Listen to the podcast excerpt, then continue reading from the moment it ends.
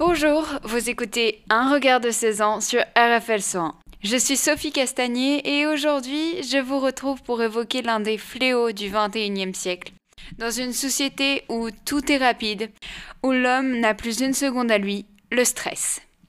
Très mal connu de ses victimes, le stress est un agent physique ou physiologique provoquant une réaction de l'organisme. Les spécialistes décrivent différents types de stress.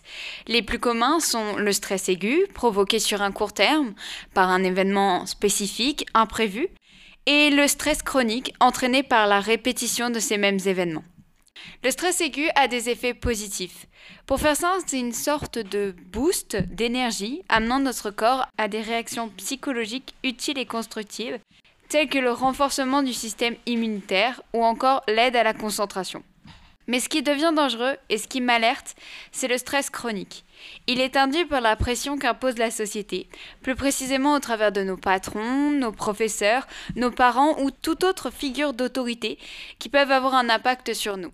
Cette pression constante nous pousse à bout et parfois même nous prive d'une partie de notre libre arbitre. Combien de fois mes amis ont littéralement fondu en pleurs après une longue journée de cours? Même mon grand-père est décédé d'un arrêt cardiaque dû au stress alors qu'il réceptionnait un dernier chantier juste avant de prendre sa retraite.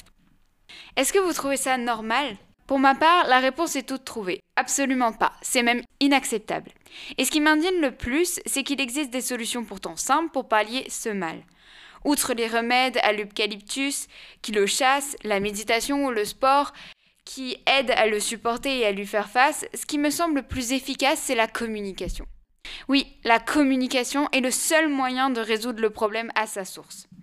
Imaginez si cette figure d'autorité prenait de vos nouvelles, ou encore mieux, si cette figure percevait les symptômes du stress.